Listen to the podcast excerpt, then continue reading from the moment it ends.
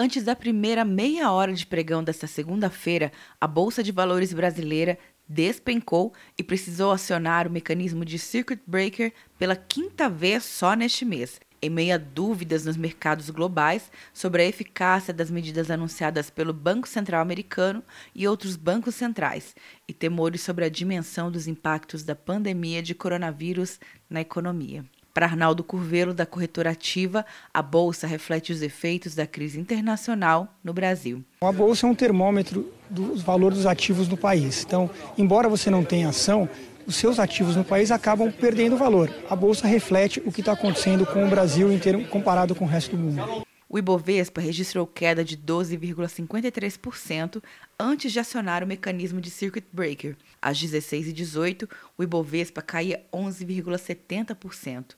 No acumulado do ano, a perda na bolsa chega a 35%. No domingo, o Banco Central americano e outros bancos centrais globais cortaram a taxa de juros próximo a zero para sustentar a economia que se deteriora rapidamente em meio à pandemia de coronavírus. As ações que foram mais afetadas são das companhias aéreas, devido ao efeito da pandemia no setor de viagens, além da alta do dólar. Quer um ano sem mensalidade para passar direto em pedágios e estacionamentos? Peça Veloy agora e dê tchau pras filas. Você ativa a tag, adiciona veículos, controla tudo pelo aplicativo e não paga mensalidade por um ano. É por tempo limitado. Não perca. Veloy. Piscou, passou. De Brasília, Luciana Castro.